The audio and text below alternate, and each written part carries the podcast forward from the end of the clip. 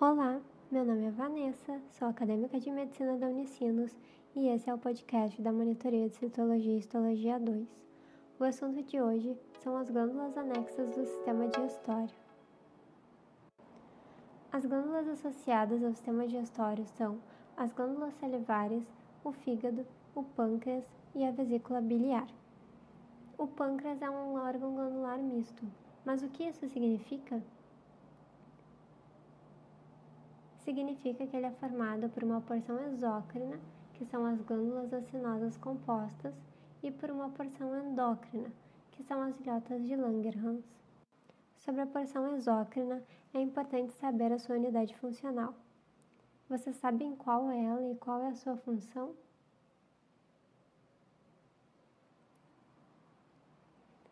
É o ácido, e as células centroacinosas formam a porção inicial dessa glândula, que tem como função secretar o suco pancreático.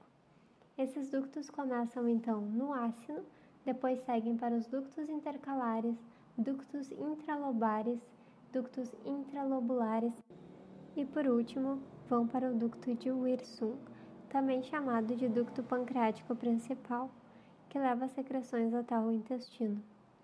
Mas por quem é composta e o que produz a porção endócrina? A porção endócrina é composta principalmente por duas células, as beta, que produzem insulina, e as alfa, que produzem glucagon. Quanto à vesícula biliar, qual é a sua função?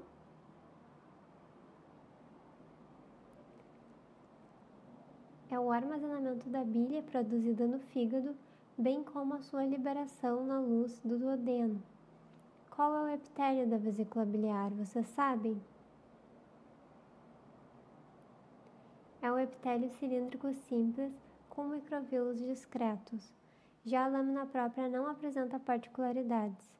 A mucosa apresenta os seios de Rokitansky-Achoff, que são dobras em direção à luz e que às vezes se anastomosam a camada muscular lisa e discreta.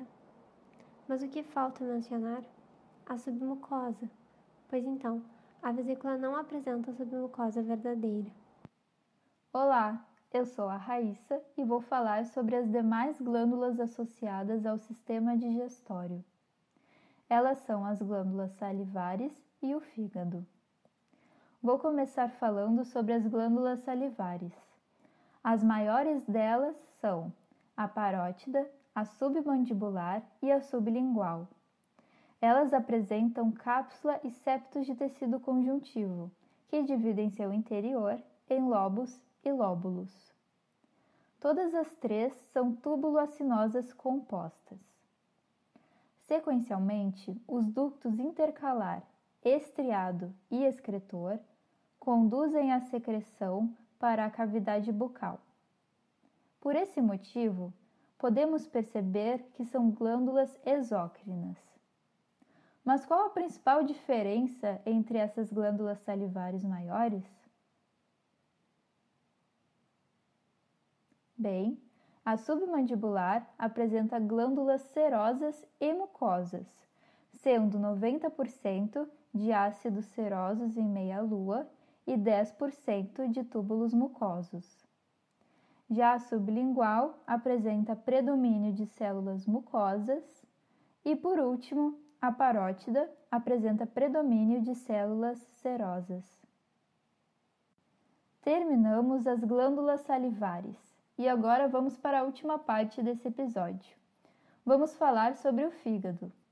O fígado tem como funções síntese e liberação de proteínas, secreção e transporte da bile captação e eliminação de bilirrubina, reserva de lipídios, vitamina A e glicídios, obtenção de glicose, produção de ureia e sua liberação para o sangue e desintoxicação e neutralização de drogas lipossolúveis. E como podemos identificar as estruturas do fígado? Microscopicamente, a cápsula de Glisson forma septos que dividem o órgão em quatro lobos. Já o parênquima hepático é formado por unidades funcionais e estruturais denominadas lóbulos hepáticos.